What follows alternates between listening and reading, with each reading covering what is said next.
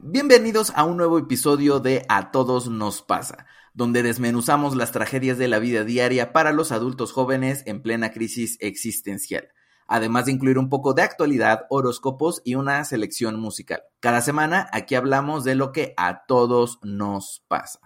Yo soy Will y como cada semana me acompaña Karen. ¿Cómo estás, Karen?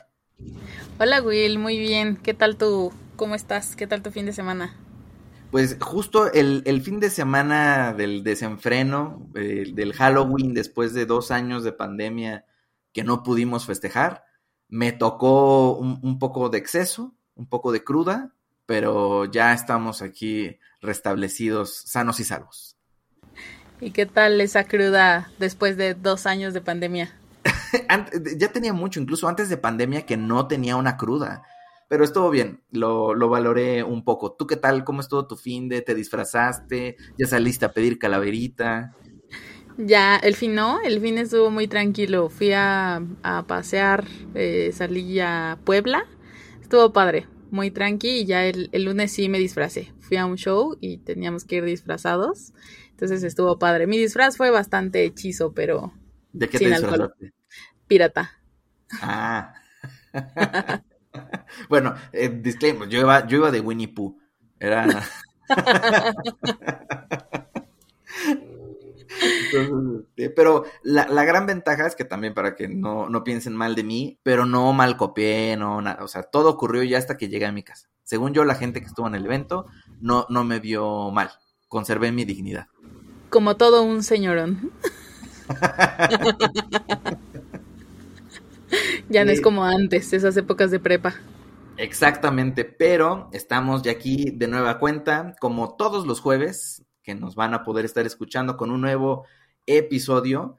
Y seguimos con una racha nostálgica. Y creo que ha venido muy bien a cuento el, cómo hemos estado recuperando nuestras anécdotas eh, casi que de manera cronológica. Y creo que hemos llegado a un punto, no sé si a ti te pasó, Car, en el que ya estamos acercándonos al momento en el que tuvimos que tomar una decisión trascendental, que es la de a qué nos íbamos a dedicar en nuestras vidas o cuál iba a ser nuestra vocación.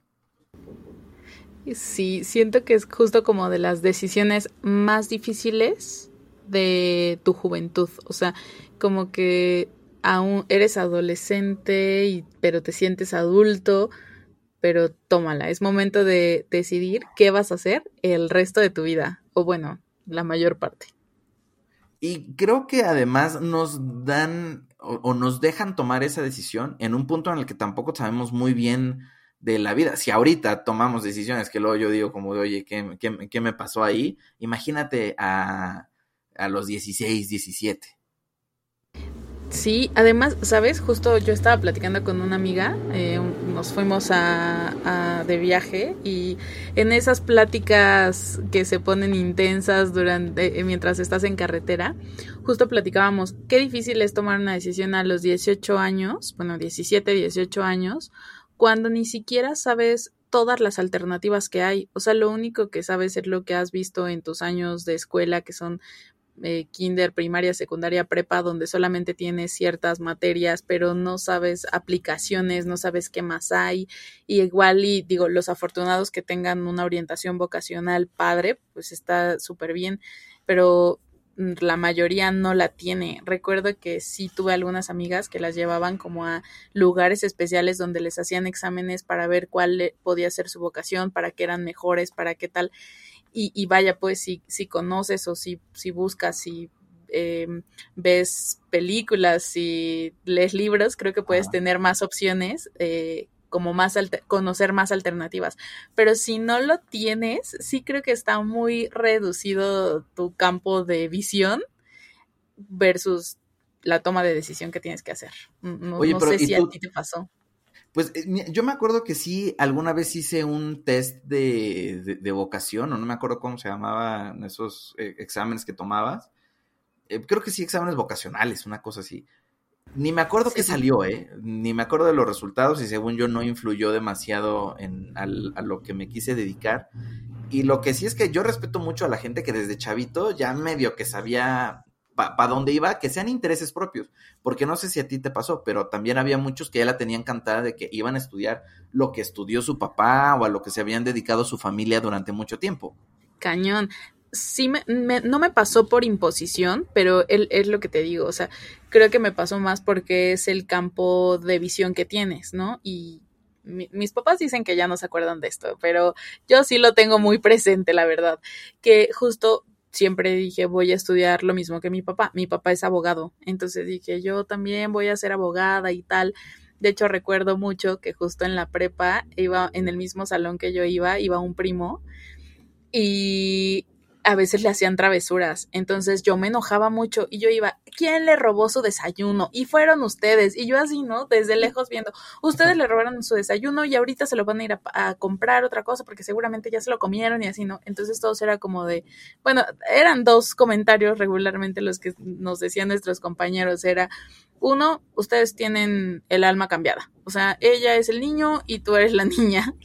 Y el segundo es, pues sí, se nota que quiere estudiar lo mismo que su papá porque le gusta que todo sea muy justo y ve por uno y ve por el otro y tal.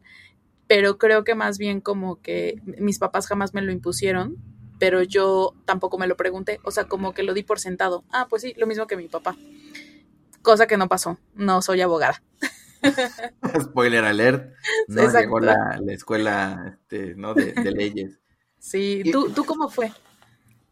Es que estuvo raro, eh, porque yo, yo tampoco seguí el, camino, ni mi hermano ni yo seguimos el, el, camino de nuestro papá. Mi papá estudió administración de empresas y mi hermano y yo curiosamente ambos tomamos caminos más hacia el lado creativo que también eso fue como un plus, ¿no? Como que es, me ayudó a que mi hermano, como es mayor y él pues ya tomó la decisión un año antes que yo de a qué se quería dedicar, que además creo que él lo tenía un poquito más claro que yo, como que para mí, o sea, ya no hubo tema con mis papás de, o sea, yo creo que ellos nunca nos tuvieron, les pasó por la cabeza imponernos una vocación o, o algún trabajo, y ya cuando mi hermano vi que él pues, tomó un camino de, creatividad, dije, bueno, yo también voy a tomar uno, uno similar. Pero Dijiste, sí se puede. Exacto, sí, ya, este, sí, sí me abrió brecha.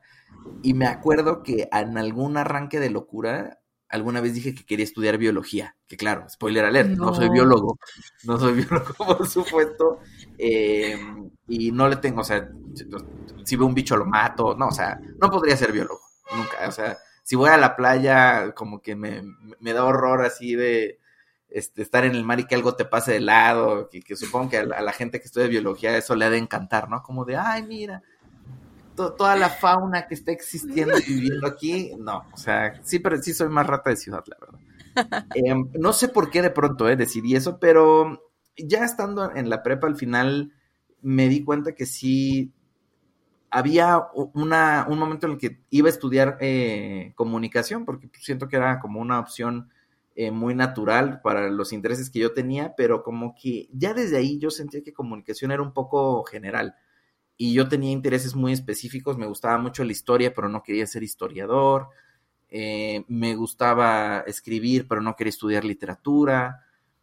Y en, y en esa mezcla de intereses que yo tenía, por fortuna, en donde yo estaba estudiando la prepa, que también tenía universidad, había la carrera en periodismo y una clase que tuvimos ahí de, orientación vocacional que te daban las opciones para estudiar en, la universidad, que también era de la prepa, pues vi que estaba la opción de periodismo y la decidí y ya no me moví de ahí. O sea, pero ¿qué te llamó la atención? O sea, ¿escuchaste más de qué era o simplemente leíste periodismo y dijiste, de aquí soy?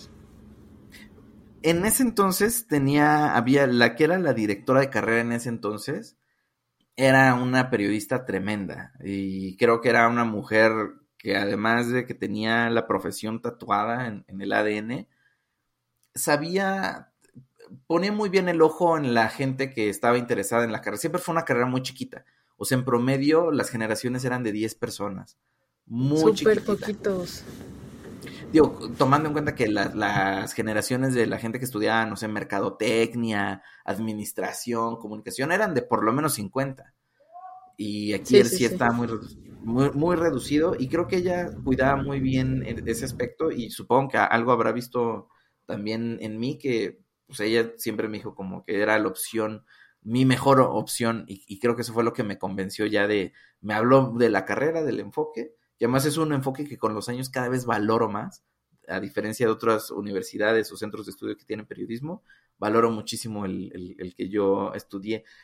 ¿Y tú cómo fuiste que decidiste rebelarte ante la figura paterna y no ser abogada? Pues la verdad nunca, ellos nunca me impusieron nada, o sea, siempre fue lo que tú decidas y lo que elijas. Sí llegué a hacer uno que otro test, pero salí así de que estudia lo que quieras casi casi, ¿no? O no sé si también a esa edad como que todas las opciones dices, ah, sí, todas las opciones me gustan. Entonces, eh, fue súper chistoso porque yo estaba como muy segura de que quería estudiar derecho. Entonces, una, cuando yo entré a tercero de prepa, unos amigos de mis papás tenían un hijo que acaba de entrar a la universidad. Entonces dijeron, ay, hay junta de padres de familia donde tienen que invitar a más padres de familia para que sus hijos conozcan la universidad. Y así fue. Entonces llegamos, nos enseñaron la escuela y estaban como todos los stands de, de las carreras. Y entonces yo llegué, me acerqué a la de derecho y dije, pues voy a estudiar derecho, necesito ver qué materias son las que vamos a llevar. Y entonces cuando empiezo a leer, así de que derecho romano, historia y así, yo dije, no, siento que esto no puedo, o sea, ni me llama la atención, no me atrae ni nada. Y según yo, como que regularmente las, las eh, carreras de derecho y conta siempre van una seguida de la otra. Entonces justo el stand de al lado era Conta y yo así de que bueno, tomo este folleto, pero no sé a dónde lo voy a llevar. Y entonces tomé el de Conta y cuando vi dije, ah, estas materias me llaman mucho más la atención, voy a estudiar Conta. Así, fin, ya. Regresé a, la prepa, empezamos a tomar unas clases, empecé, eh, justo te dicen, elige qué área quieres, uno, dos, tres, cuatro, ¿no? Y yo, tres, porque voy a estudiar Conta Llegamos y justo en prepa pues tienes tu primer clase de conta y yo no entendí nada. O sea, eso de que el debe y el haber y no sé qué, yo dije esto es muy difícil, no entiendo nada. Y entonces yo recuerdo, esto va a sonar medio, medio groserillo, pero yo recuerdo que había un, un chico de mi, de mi salón que no era el más listo y él participaba muchísimo en esa clase de conta y yo dije, no puede ser. Se supone que él no es el listo, la lista soy yo y no estoy entendiendo. Entonces dije, no, algo estoy haciendo mal. Y justo un profesor que yo tenía ahí en, en la prepa, un día se me acercó a mí y a otra compañera y nos dijo, oigan, ¿y ustedes qué van a estudiar? Ella quería estudiar ciencias de la comunicación y me dijo, ¿y tú y yo? No, pues conta. dije, pero la verdad sí estoy preocupada porque ya tuve mi primera clase de conta y no entiendo nada. Y me dijo, no, deberían estudiar otra cosa, mira, una ingeniería, tal.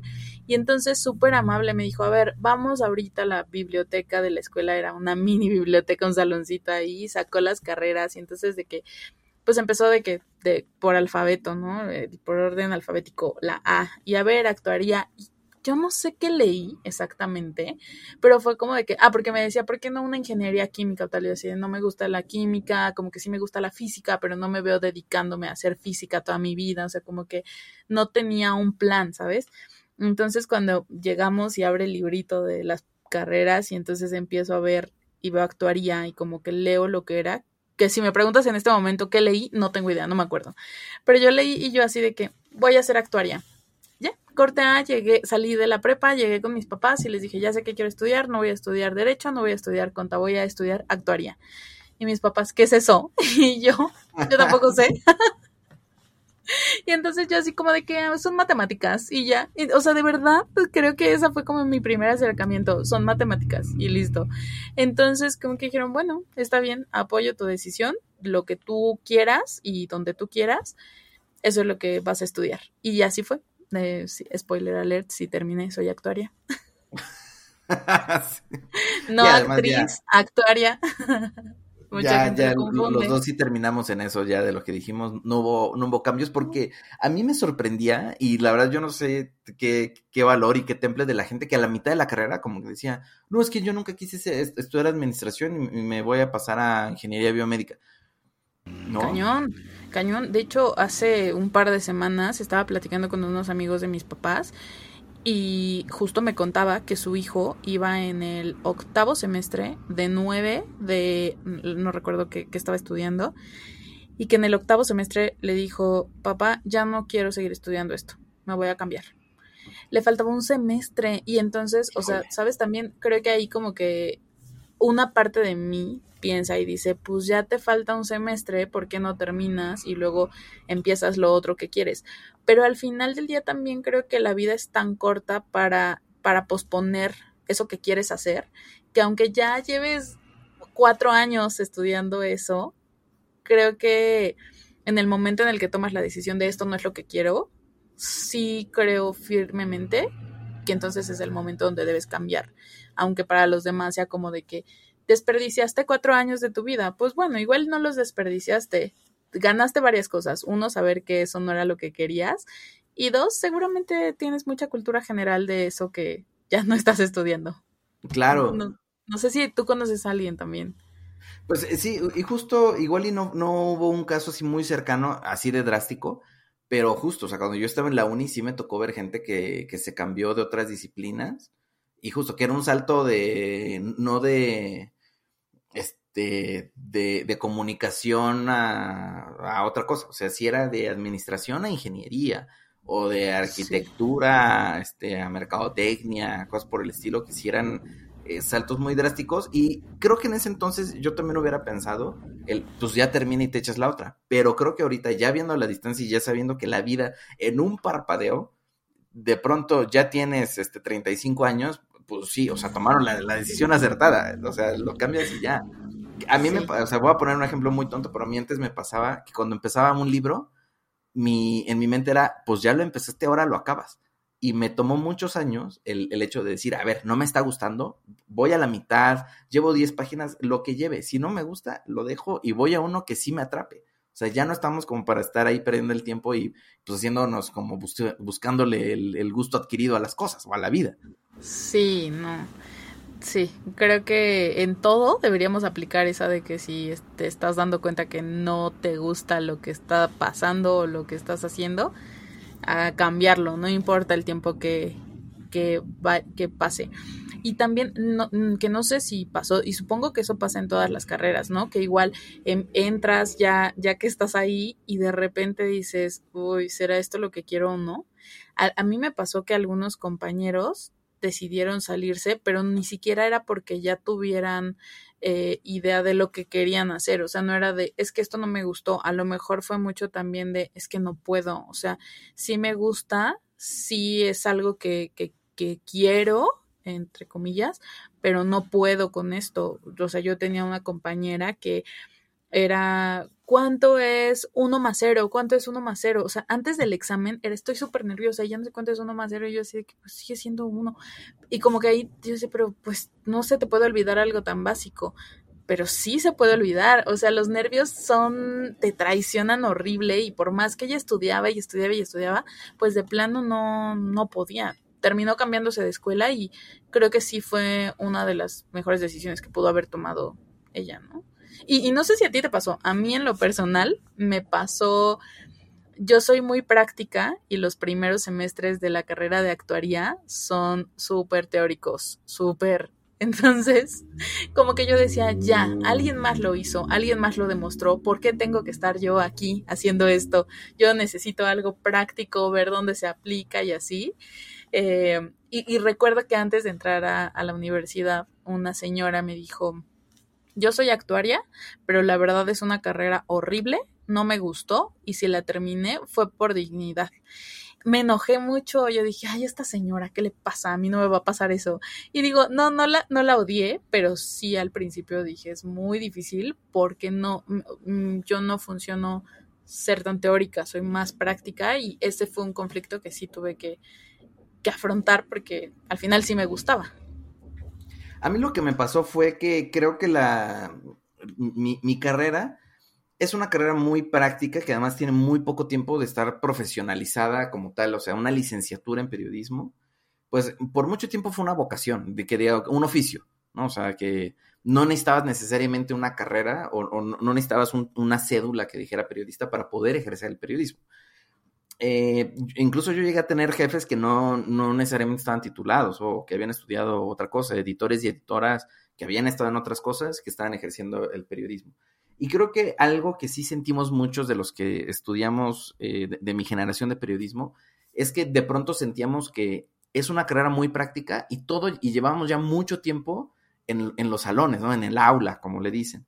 Eh, digo, yo ahora también entiendo un poco que para formar a, gente que desarrolle contenidos noticiosos eh, o el periodismo como servicio, de que le sirva a la gente que, que, lo lee, de que saque algo del texto que está leyendo, sí necesitabas una muy buena base y, o sea, nosotros sí nos dieron teoría política, economía, este, o sea, llevamos tronco común también con relaciones internacionales, este, llevamos mucha historia, por supuesto, con la gente de comunicación y creo que ya hasta como el séptimo semestre es cuando ya empezabas a ponerte un poco, o sea, ya te arremangabas y ya ponías un poquito más manos a la obra.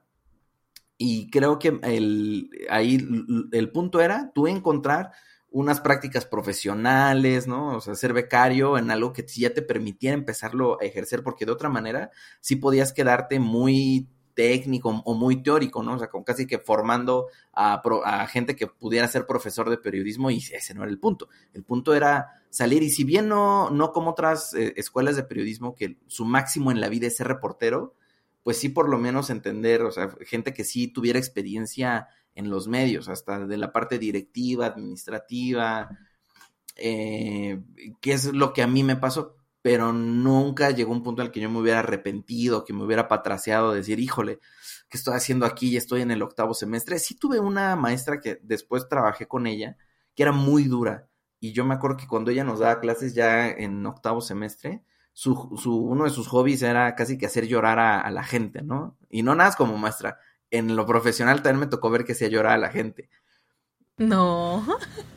Yo creo que los hay en todos lados. Sí, y ah, hubo a gente, a alumnos y alumnas que de pronto sí les decía, híjole, ¿estás segurísimo que este, o sea, yo sé que estás en octavo semestre, pero yo que tú la pensaba dos veces, ¿eh? Todavía estás a tiempo, todavía no, todavía no te titulas para cambiar.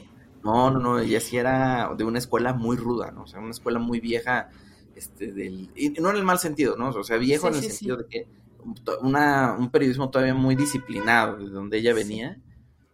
Y eso fue lo, en, general lo, que me pasó, nunca me arrepentí, a la fecha sigo muy contento con lo que estudié, pero creo que conforme va pasando el, el tiempo, y no sé si es algo que ahora nos ocurre en, en estos tiempos por los que estamos viendo, aunque supongo que igual y antes ocurría, pero no con tanta frecuencia, es darte cuenta de que a pesar de que tienes una carrera y un título que te gusta, el que estás orgulloso, de pronto te empiezas a dedicar a otra cosa que no es lo que estudiaste. Mm, sí, creo que sí, totalmente. No podemos decir que no cuando estamos aquí platicándoles sobre nuestros, nuestras cosas, las cosas que a todos nos pasan. Buscando ahora la fama con un podcast. Exactamente. Sí, y digo, igual yo. Bueno, antes también me gustaría tocar un punto que el título, no sé si para ti fue fácil o no. Yo quiero contar que me tardé mucho tiempo. Cuando yo terminé la universidad, yo dije, ya, estoy harta, no quiero saber nada más.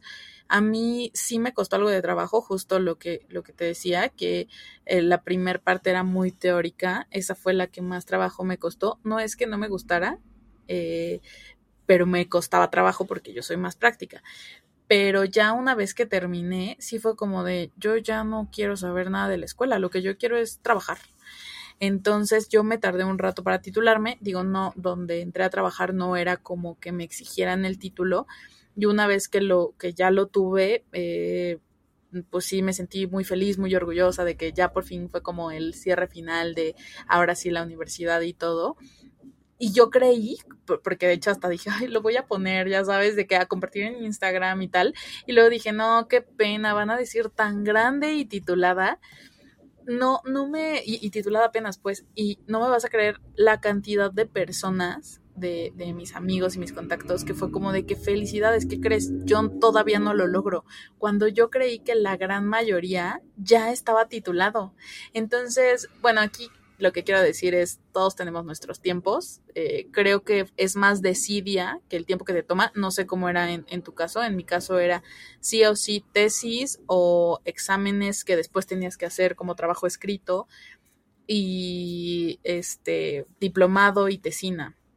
Entonces, como que siento que nuestros planes de, titulación son pesados y que uno puede sentir como la tesis muy pesada, pero creo que 100% es desidia. Entonces, si todavía no se han titulado, háganlo. es más lo que estás tardando en decidir titularte que ya eh, tomar eh, cartas en el asunto. En mi caso no fue, no fue complicado porque justo por el modelo de, de estudio, más bien ya era, es un modelo de licenciatura en el que está enfocado como para ir a hacer como, tesinas y proyectos, para que el momento en el que tú termines todos los semestres, ya este, pues, prácticamente empieces ya el trámite para, para, la titulación.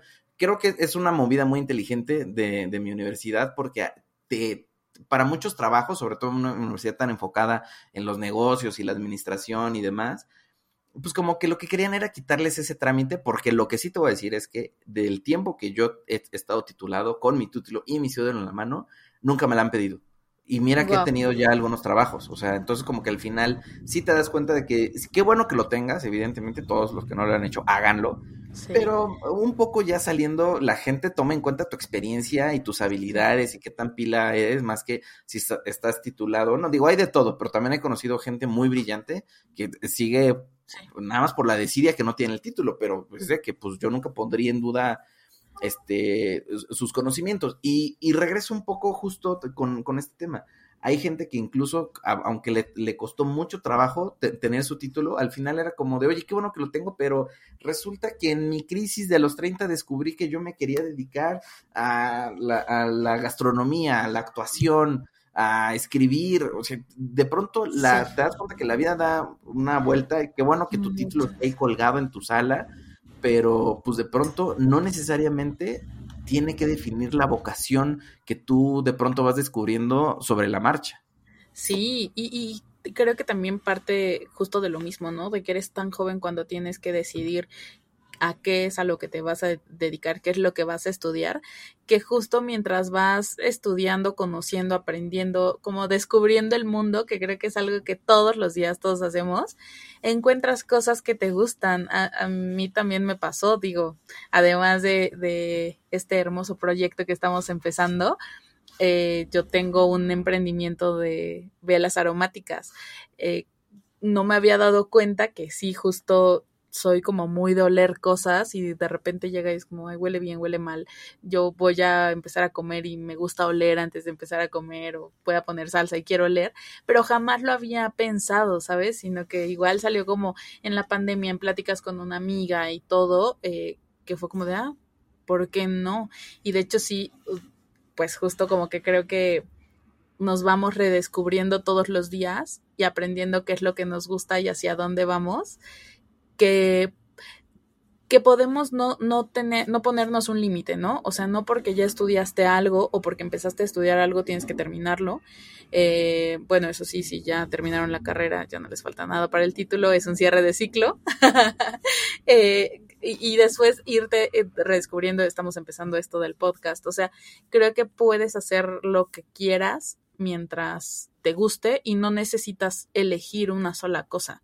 Creo que puedes hacer, organizarte para poder hacer todo lo que quieras. Creo que ahorita sí es también importante aclarar que una cosa es el momento en el que nosotros decidimos que íbamos a estudiar y que no necesariamente, y, o, tal vez sí, cuál es nuestra vocación o nuestra meta en la vida, ¿no? Eh, que creo que sí es algo muy válido ahorita, sobre todo en, en que ya está tan complicado lo de encontrar chamba, que si la inflación, que si la economía y todo, pues uno tiene que ir buscando cómo salir adelante y ojalá y qué bueno que pues se pueda más o menos mezclar con tus intereses o, con lo que con lo que tú estudiaste, pero sí es, es, bien interesante cómo muchas veces nuestra vocación ya no no la sentimos necesariamente por lo que estudiamos. Yo creo que todas las carreras te dan una base independientemente de lo que estudias te dan, te dan una base para ser una persona que puede funcionar dentro este, de la Matrix, ¿no? O sea, sí. que, que, no te cueste trabajo entender eh, aprender a socializar o a convivir con, compañeros y demás. Y en la semana hicimos una pregunta en Instagram y le, preguntamos a, nuestros seguidores, a quienes agradecemos que nos sigan, que sigan corriendo la voz. Nuestra cuenta de Instagram, arroba guion bajo, a todos nos pasa, para que también estén al pendiente. Y la única oficial la única oficial y que sepan que cada que hacemos una pregunta, claro que vamos, y si ustedes deciden compartirnos su historia, la, vamos a, tener aquí este, muy, muy felices de, también compartir otras experiencias. Y nos contestaron varias personas. La primera, cuando les preguntamos que cómo tú decidiste tu vocación en la vida, que la pregunta justo era, no era de cómo decidiste qué estudiar, sino ya cuál es tu vocación y cuál es esa pasión que te mueve en la vida eh, la primera nos contestó, por accidente después de una depresión, que también es bien interesante, como esos momentos, esos puntos de inflexión en la vida, también nos pueden dar un momento de claridad. Cañón, totalmente. Creo que puede llegar cuando menos te lo esperas, ¿no? O sea, de que de repente sientes, está muy trillado tal vez eso de que cuando más oscuro está es porque va a amanecer, pero es verdad. O sea, sí, creo que de todo puedes sacar algo bueno. Y la, otra respuesta que obtuvimos eh, dice, por necesidad, primero económica y después física y emocional, ¿no? Que también, otra vez un poco, o sea, eh, la, la otra respuesta un poco de después de un momento de crisis, encontré eso, es como la claridad para de pronto decidir a qué me voy a dedicar. Y la otra también, o sea, igual y no, la otra respuesta no va encaminada igual a un momento de crisis, pero de pronto sí descubrir algo que te gusta mucho y que te das cuenta que también lo puedes este, monetizar o lucrar, no en el mal sentido, sino de obtener una, una remuneración a través de eso. Este es un paréntesis para buscar patrocinadores. Exacto. Todavía, eh, nosotros todavía con este podcast no estamos en el momento ya de lucrar con él. No. pero, pero para allá vamos, para allá vamos. Llévenos para allá. La última respuesta que obtuvimos es, eh, tuve una clase sobre medios en la prepa y sentí que no debía estar haciendo nada más, que es de las personas afortunadas de las que hablamos al principio, que es qué bueno que de, con tanta juventud ya sabías a qué, te, a qué te querías seguir dedicando y además, o sea, a mí me consta que es una persona que se sigue dedicando y sigue haciendo cosas relacionadas a lo que estudió. O sea, que creo que sí es, sí va muy, muy pegado en, en esa pasión y en, en, ese sentimiento que tuvo al enfrentarse al, oye, sí, pues el que además yo sé que estudió comunicación y pues sigue siendo una comunicadora brillante. Eso está padrísimo. Creo que ya no importa la, la, versión que nos toque vivir, ya sea que desde un inicio sabes cuál es tu pasión, tu vocación, a lo que te quieres dedicar o no. Creo que está padre y hay que, hay que aprovechar lo que nos haya tocado. Sí, ¿no? Y, agradecer además que se tomaron el tiempo de, responder a, nuestra pregunta que hicimos en, en, nuestro Instagram. De verdad, gracias por habernos compartido eh, su historia. Y pues claro que además es una dinámica que vamos a seguir haciendo para nuestros siguientes programas. Vamos a poner en adelantado un par de días antes cuál es el tema que vamos a estar tocando, para si ustedes tienen alguna anécdota o algo que quieran compartir, ahí va a estar la, la opción a, a, seguir compartiendo sus historias en Instagram, porque nosotros insistimos, lo que queremos es que esto sea una conversación entre muchas otras personas. Y entonces, antes de irnos y despedirnos, Carte, tengo una pregunta. Después de todo lo que platicamos, ¿no? Y de que ya comentamos un poco de cómo decidimos qué estudiar y cuál ha sido nuestro camino en la vida, ¿hoy tú sigues firme en, en, en tu vocación? O sea, si, o al menos sientes que vas en camino a seguir desarrollándote en lo que es tu pasión en la vida? Sí, creo que cada vez la voy completando más. Eh, a ver, el tema de la actuaría sí me gusta. Me, gusta mucho, me gusta lo que hago, me gusta la visión que me da eso que estudié. Ahora que estoy con el emprendimiento de, de las velas aromáticas, con este nuevo proyecto, siento que estoy completándome, ¿sabes? Eh, y creo que justo he estado desarrollándome no solo en, en lo profesional en cuanto a ser buena en lo que hago, sino también como, como persona, como, eh, no sé, como líder de un equipo, por ejemplo, ¿no? Como soltando más, como que estoy creciendo y, completándome en, todo. Entonces, sí creo que estoy en el camino que quiero, en el, en el correcto. Eh, no, no te voy a decir que fue una, que, que todo fue decidido desde un inicio, que todo ha sido fácil, la verdad no, pero siento que sí estoy, estoy donde quiero estar. ¿Tú qué tal? ¿Cómo, cómo pues? Yo, yo estoy un poco en, en, sintonía con tu respuesta. O sea, yo también creo que he ido complementando mi vocación conforme han pasado los años, pero yo sí creo que también tomé una muy buena decisión porque a la fecha me sigue apasionando pensar en que todo lo, en lo que me he formado me sigue, es, o sea, tengo una profesión y una vocación que me sigue dando la oportunidad de mezclar mis intereses propios con mi actividad profesional. Creo que en lo que sí me he tardado un poco es que me gusta tanto que a veces lo hago sin pensar en si voy a, poder vivir de eso o no. O sea, simplemente lo hago y lo, lo pongo donde pueda. Y creo que a mí me han faltado visión de negocio, este, mentalidad de tiburón, para poder ganar a veces de, esos intereses, pero creo que lo he hecho muy bien porque estoy muy feliz de saber que desde el momento en el que estaba en la prepa, que decidí dedicarme al periodismo, a la fecha es una actividad que disfruto mucho, que le ejerzo aunque ni siquiera esté trabajando en, propiamente en un medio. O sea, yo hago periodismo si esté trabajando en, una empresa,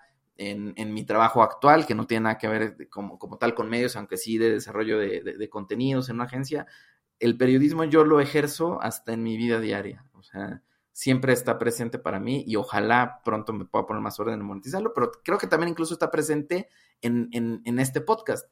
Y qué bueno que tú hablaste de, de, tu emprendimiento de las velas, porque ojo, estamos buscando marcas que nos patrocinen y ahí hay una marca, ¿eh? Ahí hay una marca que puede empezar a patrocinarnos. Eso es totalmente cierto. está increíble, está increíble que, que, tú puedas combinar todo. Es que justo siento que otra vez hay algo aquí muy eh, chistoso, está padre porque tú lo que estudiaste te ha ayudado a complementarte en, en todo lo que estás haciendo. Y yo al contrario, lo que estudié, digo, de una o de otra forma sí me ayuda por la formación matemática, pues, pero estoy súper dispersa, ¿no? O sea, son actuaría que es matemáticas junto con velas aromáticas, junto con este proyecto que, que estamos empezando y al final del día creo que regreso al mismo punto y a la misma reflexión. No importa el camino que tomes, no te limites. No, no porque ya hayas estudiado algo tienes que quedarte solo en ese ramo.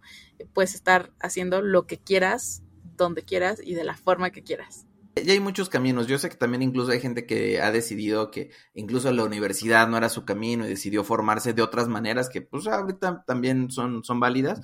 Pero incluso si, si los que decidimos el camino de la universidad, hay otras formas de no necesitas tener otra carrera, puedes hacer una maestría, puedes, eh, ahora hay tantas opciones de aprendizaje en línea, concursos, diplomados y demás, que hay muchísimas alternativas que nos pueden y nos deben de seguir ayudando a perseguir nuestra, nuestra vocación, que creo que es ahorita lo único que nos queda es disfrutar el camino. O sea, las cosas ya afuera están tan mal y demás que es, es de lo poco que tenemos ya como humanos a lo que asirnos para por lo menos no pasarla tan mal en este valle de lágrimas.